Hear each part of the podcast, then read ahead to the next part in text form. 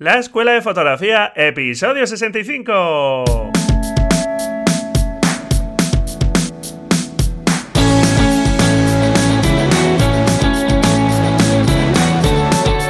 Que son mis ojos, mi tesoro, que es mi Dios, la libertad. Mi ley, ver a todo el mundo, mi única patria, amar. Hola, ¿qué tal? Bienvenido a este nuevo episodio de la Escuela de Fotografía, un podcast para aprender fotografía y para hacerlo centrándonos en lo que considero que es más importante a la hora de conseguir transmitir con tus imágenes, impactar con tus imágenes, que es centrarnos en el resultado final, en conocer ese lenguaje visual que nos va a hacer que nuestras fotografías cada vez sean mejores independientemente de la cámara con las que las realices. Hasta tu teléfono móvil te sirve para obtener estupendas fotografías. Y hoy en el apartado de actualidad, pues voy a comentar, por ejemplo, una noticia al respecto de la fotografía con teléfono móvil. Muy bien, pues este episodio lo voy a dedicar a responder preguntas que, bueno, ya he respondido a las personas que me las han hecho, pero que me parecen interesantes también para otras personas y por eso las traigo aquí. Es un tipo de episodio que, bueno, pues me habéis comentado que os gustan, aunque últimamente estoy recibiendo algunas menos preguntas es posible que ya lo sepáis todo y que ya no tengáis dudas. Me encantaría que así fuera. Pero bueno, me supongo que las dudas siempre están ahí, así que lanzaros y hacerme llegar vuestras dudas, sean más sencillas, sean más complicadas, sean de material fotográfico, cámaras, objetivos o cualquier otro material, temas de iluminación, de flashes, de lo que queráis, de verdad, de cualquier cosa relacionada con la fotografía o con el vídeo también, ¿por qué no? Porque el vídeo, aunque no hemos eh, hablado aquí mucho, pues bueno, pues también conozco eh, temas de vídeo, no soy ningún experto, pero bueno, os puedo ayudar en lo que conozca y en lo que no, pues sin duda preguntaré a aquella persona que entienda que os puede ayudar. Y por supuesto, pues dudas sobre el contenido que yo voy explicando, etcétera, ¿de acuerdo? Bueno, pues antes de empezar con el contenido del episodio, para animaros a practicar, que sabes que es algo que te digo que es muy importante para asimilar los conceptos fotográficos que uno va adquiriendo y algo fundamental también ir adquiriendo poco a poco esa agudeza visual que nos permita mejorar nuestras imágenes, nuestras fotografías, la práctica es algo fundamental. Así que os recuerdo que podéis participar en el reto fotográfico, que hay un nuevo reto, el reto número ya 12, que en este caso va sobre contrastes ya sean contrastes visuales de iluminación, de tonos, de colores o contrastes en el contenido, es decir, que haya situaciones de mucho contraste. No sé, vemos una persona riendo y otra llorando en la misma escena. Bueno, pues situaciones de este tipo.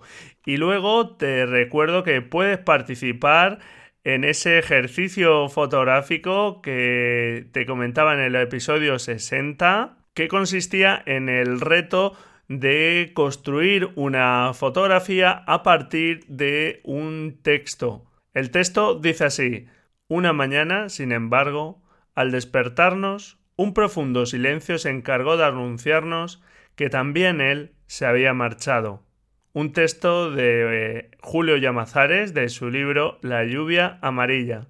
Creo que puede ser un ejercicio muy muy interesante y sin duda pues te animo a que participes. La idea es hacer un fotolibro si hay participación suficiente y al final pues habrá una votación de las fotografías. Podréis votar qué fotografías son las que más os gustan y bueno pues eh, alrededor de 15 de esas fotografías pues irán a parar a un fotolibro, como os digo, y ya simplemente el ejercicio de ponerse a plantear esta fotografía a partir de este texto, pues me parece algo estupendo.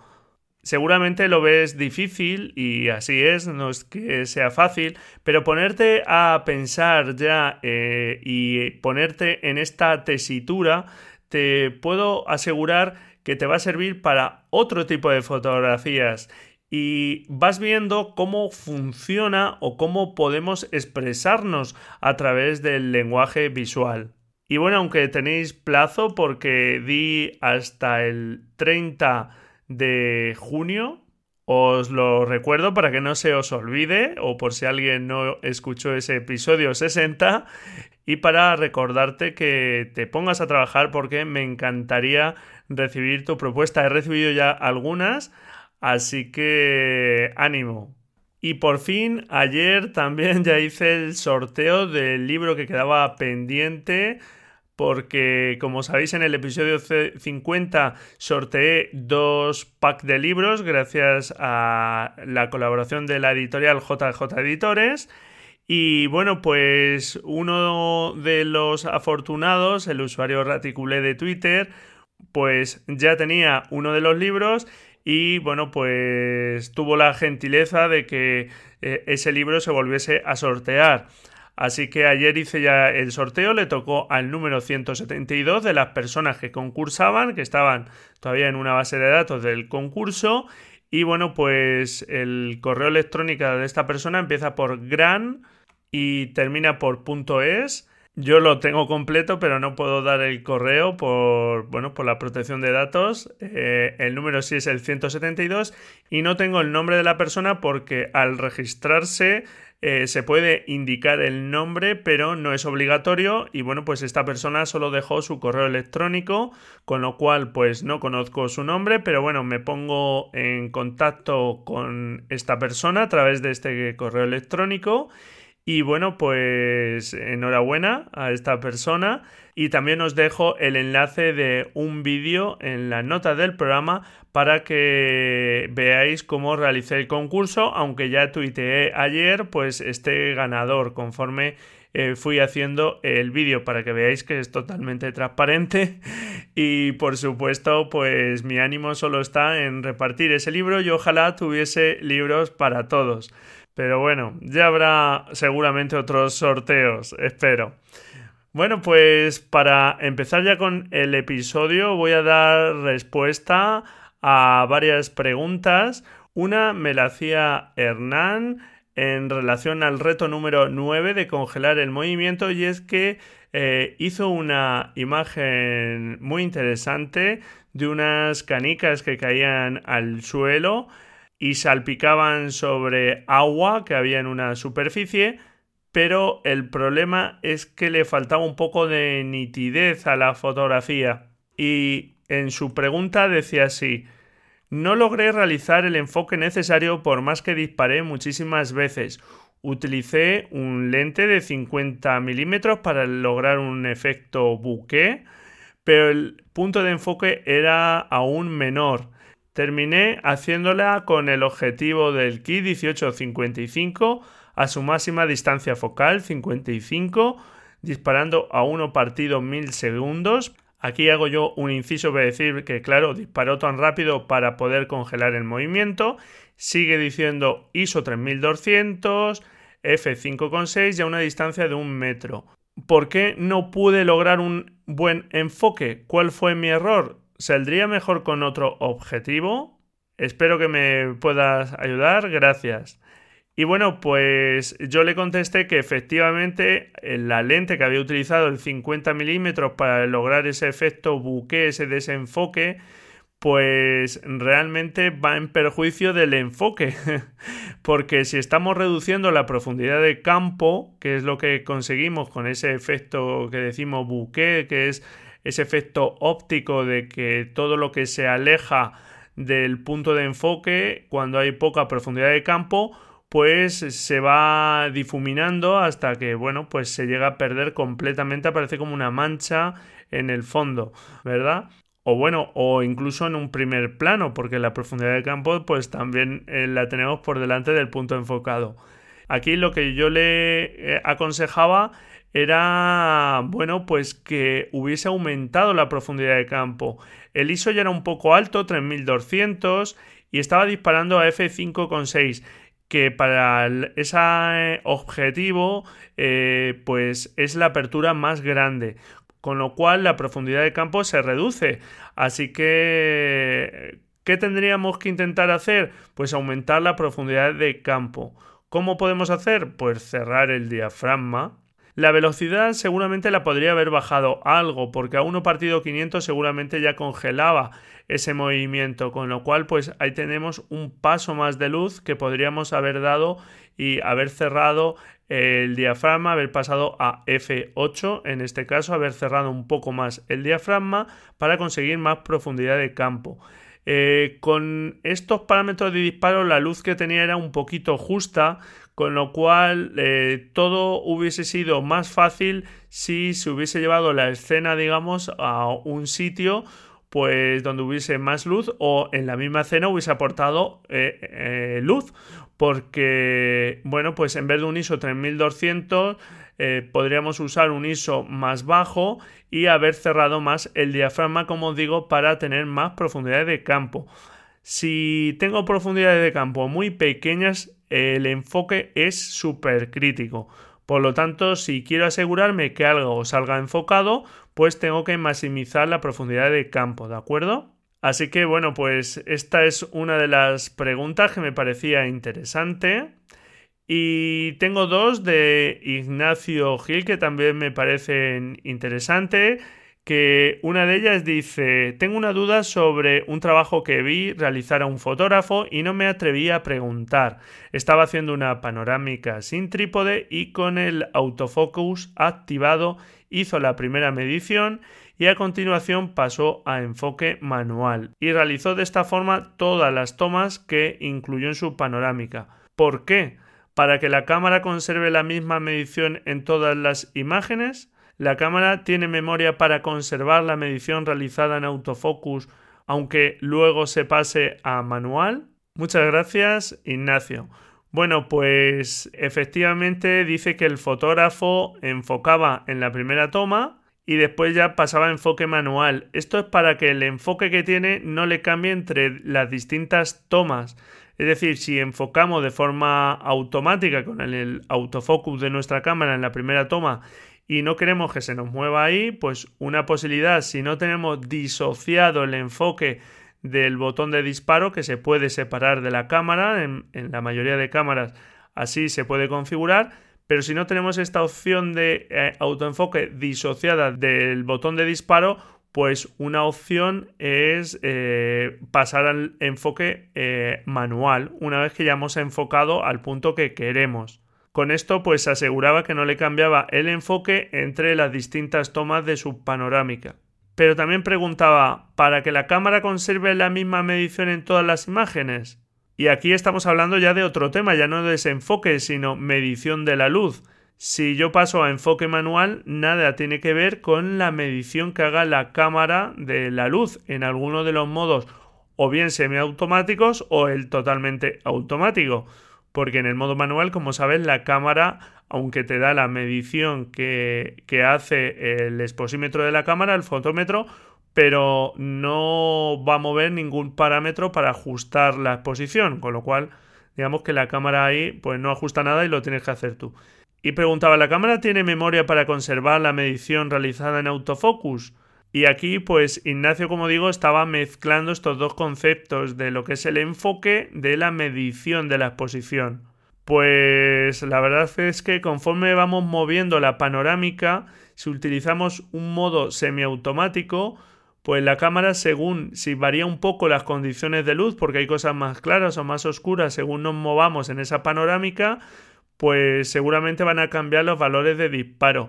Si no queremos que se muevan, pues lo que podemos hacer es fijarnos en los valores que ha utilizado eh, automáticamente la cámara en el primer disparo y después pues pasar a un modo eh, manual y copiar esos valores.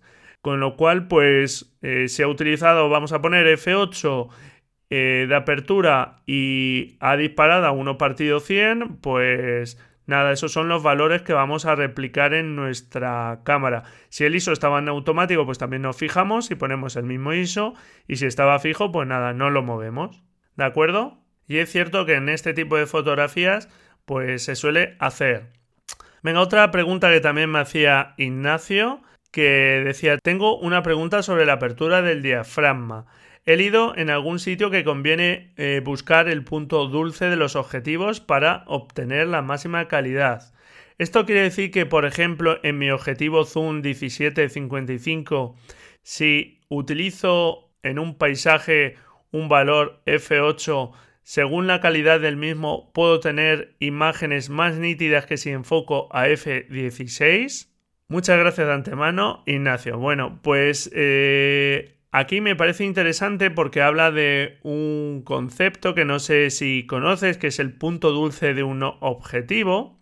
Y ese punto dulce realmente es donde el objetivo, al abrir y cerrar el diafragma, ese agujerito por donde entra la luz, pues esos diafragmas, para abrirse y cerrarse, los objetivos llevan una especie de aspas que se van solapando unas con otras, que seguro que lo has visto en alguna ocasión, bien en real sobre algún objetivo o algún dibujo, pues el punto dulce del objetivo es aquel en el que esas aspas forman un círculo lo más exacto posible porque conforme se van abriendo más o se van cerrando más, el círculo que dibujan, digamos, esas aspas, pues ya no es tan perfecto.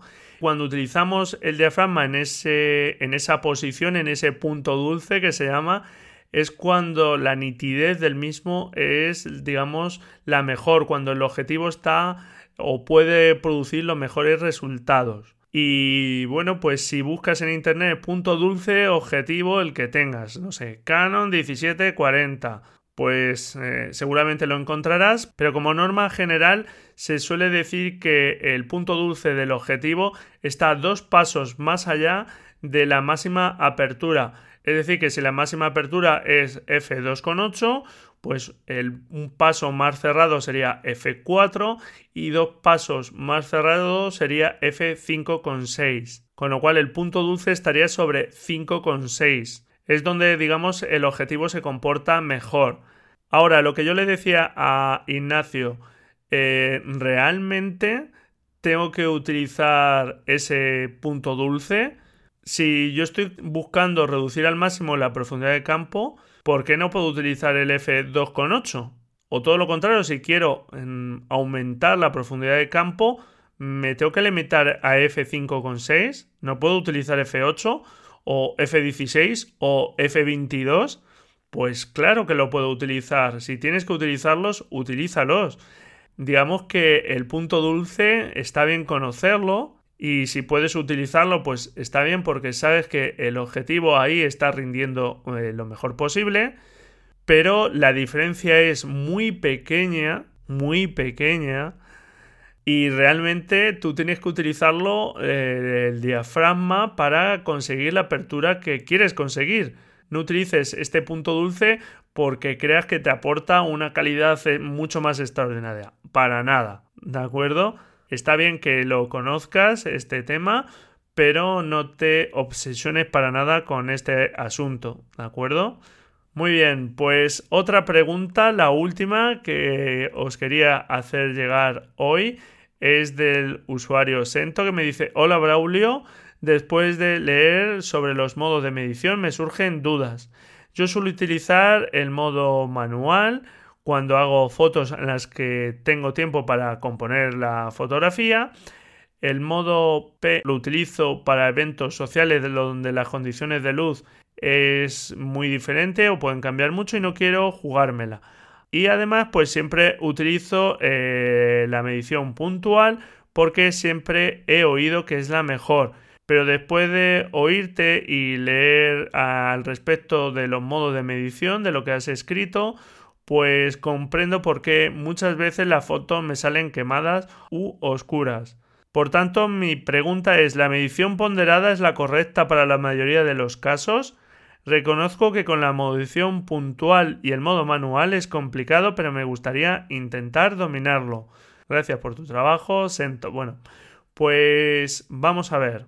A mí me gustaría desmitificar dos temas. Uno, que el modo manual es el mejor y otro, por ejemplo, este que comenta Sento, que la medición puntual es la mejor.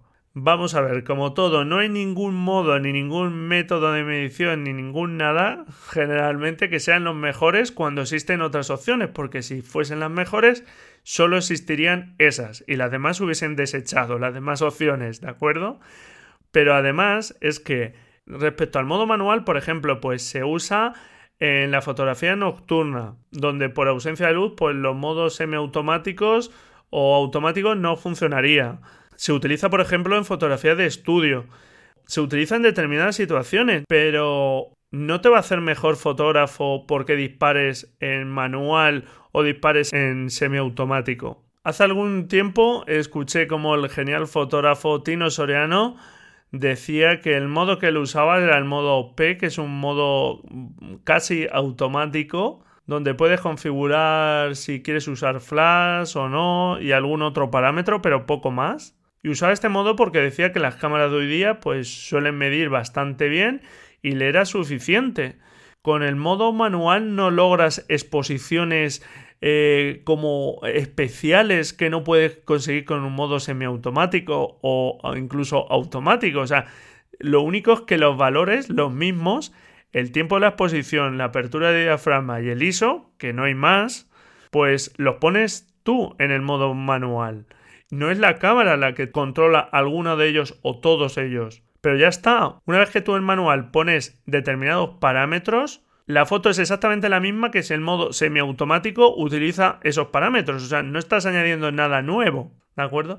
Yo aconsejo utilizar los modos semiautomáticos que te permiten controlar creativamente algunos de los parámetros, fundamentalmente el tiempo de exposición o la apertura del diafragma, el modo A o AV y el modo S o TV de tu cámara. Y bueno, pues utiliza el modo manual cuando te haga falta, pero recuerda, fundamental, no te va a hacer mejor fotógrafo disparar en manual, créeme. Así que si necesitas, porque por el tipo de foto que haces lo necesitas, genial, y adelante, tienes que usarlo, pero no te obsesiones y no creas que te va a hacer mejor fotógrafo. Mejor fotógrafo te va a hacer conocer el lenguaje visual y cómo expresarte con tus fotografías. Y luego, el otro punto que comentaba Sento sobre la medición puntual, pues la medición puntual sirve para medir en una superficie muy pequeña, generalmente en el centro de la imagen o a veces se puede mover también a alguno de los puntos de enfoque esa medición.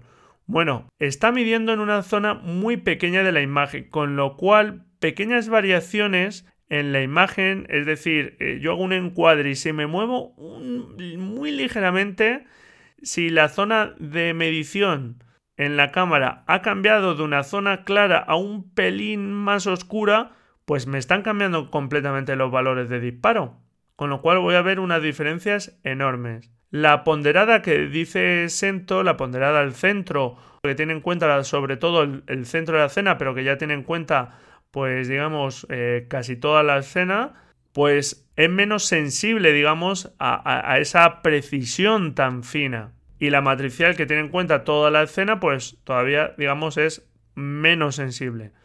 Pero no es que ninguno sea mejor que otro. Yo la medición puntual no la aconsejo si no sabes muy bien qué estás haciendo y al principio, pues por supuesto que no. Pero bueno, pues si tú quieres utilizarla, adelante. Pero que sepas que no te va a hacer igual mejor fotógrafo, sino que la cámara está midiendo solo en un punto. Pero volvemos a lo mismo. Con esa medición vuelvo a utilizar los tres parámetros de disparo básicos. ¿De acuerdo? Tiempo de exposición, apertura del diafragma e ISO. Con lo cual es lo mismo que si pones otro modo de medición que tenga en cuenta más partes de la escena y si ves que te sobra o te falta luz, pues puedes compensar positivamente o negativamente, ¿de acuerdo? Muy bien, bueno, pues hasta aquí estas preguntas que espero que te hayan resultado interesantes, a ti también. Y ahora vamos con la sección de actualidad, nuestra visión al día.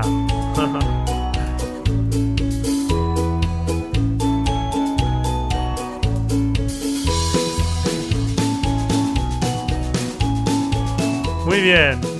La primera noticia que te quiero comentar es que puedes visitar en Barcelona la exposición World Press Photo del 2017 desde el pasado 29 de abril hasta el próximo 5 de junio en el Museo CCCB de Barcelona. Una exposición que se compone de 143 fotografías seleccionadas de este prestigioso certamen. Por si no lo sabes, pues este premio fotográfico es el más importante de fotoperiodismo, así que si te puedes acercar por Barcelona hasta el 5 de junio, pues sin duda es una exposición fotográfica que merece mucho la pena. Otra de las noticias que te quería comentar es que se han publicado los ganadores de los Mobile Photography Award de 2016, que son unos premios que se llevan dando desde el 2011 a fotografías, como no, pues realizadas con nuestro teléfono móvil. Al principio del episodio te lo comentaba. Y bueno, pues si echas un vistazo a estas fotografías, en la nota del programa te dejo el enlace para que puedas ver las fotos de estos premios.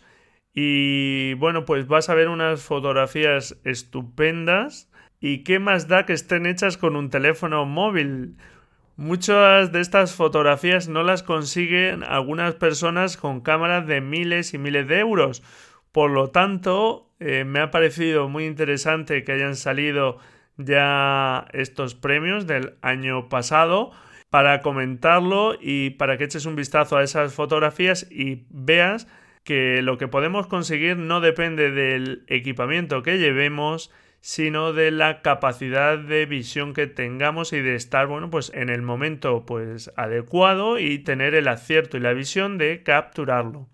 Otra de las noticias que me ha parecido curiosa es que la empresa Lomography, que es una empresa que hace cámaras de estilo lomo, no sé si conoces la lomografía, las cámaras originales Lomo se desarrollaron en Rusia por una empresa que se llamaba así, Lomo, una empresa estatal, para dotar a los agentes de la KGB de unas cámaras que pudieran fotografiar de forma rápida y lo más inadvertida posible, allá por los años 80.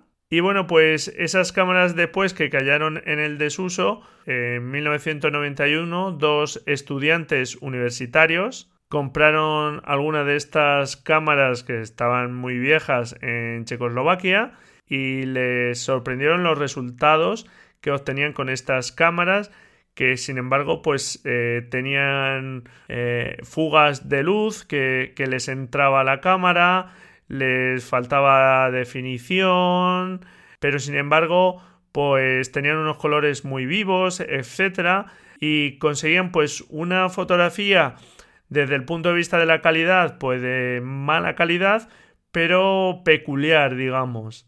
Y bueno, pues esto ha ido degenerando en cámaras un poco que buscan pues estos colores saturados, esta un poco falta de definición o de calidad, digamos que ah, buscada, intencionada en la fotografía.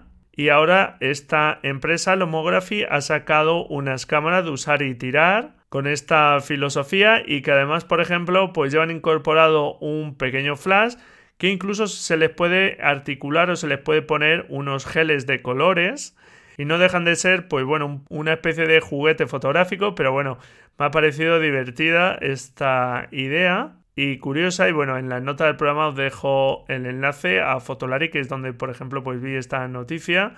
Y me parece un ejemplo de cómo muchas veces lo que estamos hablando de eh, más vale producir una imagen eh, que llame la atención, aunque desde el punto de vista de la calidad, pues deje bastante que desear, que no una fotografía que desde el punto de vista calidad es inmejorable, pero que no exprese nada, que no diga nada, que no nos llame la atención, ¿de acuerdo? Y la última noticia que me ha parecido interesante de esta última semana es que un equipo de la Universidad de Lund en Suecia han logrado fabricar una cámara que registra 5 billones de fotogramas por segundo. La cámara la han denominado Frame. Como tal, no es una cámara que exista, sino es algo de investigación, pero me ha parecido interesante para que veamos que tecnológicamente las cámaras avanzan y no va a haber ningún límite en cuanto al tamaño de la captura de megapíxeles, en cuanto a las posibilidades de rapidez de, a la hora de captar imágenes consecutivas. Eh, fíjate que estamos hablando de 5 billones de frames por segundo. O sea, es algo que a mí no me entra en la cabeza. Estaríamos deteniendo completamente el movimiento y mostrándolo a la velocidad que nos dé realmente la gana y viendo cómo realmente son movimientos que se ejecutan en, centésimas de segundo, pues bueno, las puedes ver como si duraran, pues no sé, minutos, horas. Está claro que esto no se comercializa ni y va a pasar mucho tiempo de que se comercialicen no velocidades estas, sino mucho menores, pero que bueno, que es algo que ya se ha conseguido y que está claro que la tecnología avanza, pero al final, pues de lo que se trata, por mucho que avance la tecnología, es de hacer fotografías o de hacer vídeos interesantes. La tecnología sirve para eso, las posibilidades van creciendo, pero al final si no hay algo que transmitimos, de nada nos sirve.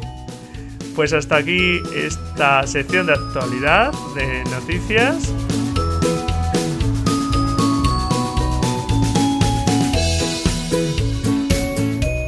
Y hasta aquí este episodio. Espero que te haya gustado te recuerdo que estoy encantado de que me hagas llegar tus preguntas, sean de lo que sean, ¿de acuerdo? Sabes que yo no me centro mucho en cámaras, pero por supuesto que puedes preguntarme lo que quieras al respecto. No es que lo sepa todo, pero si no, pues investigo o consulto a una persona que sepa de ese tema. Y nada, pues muchísimas gracias por estar ahí al otro lado. Encantado si me dejas vuestras valoraciones en iTunes que van creciendo, pero estaría encantado si me dedicases un par de minutitos a dejarme tu reseña en iTunes, que os lo agradezco un montón y que pronto tengo que eh, leer alguna de ellas, que la verdad es que me gustan un montón cada vez que leo pues esos mensajes de apoyo y de que os gusta este podcast. Os lo agradezco sinceramente muchísimo a ti que estás ahí escuchándome y aguantándome.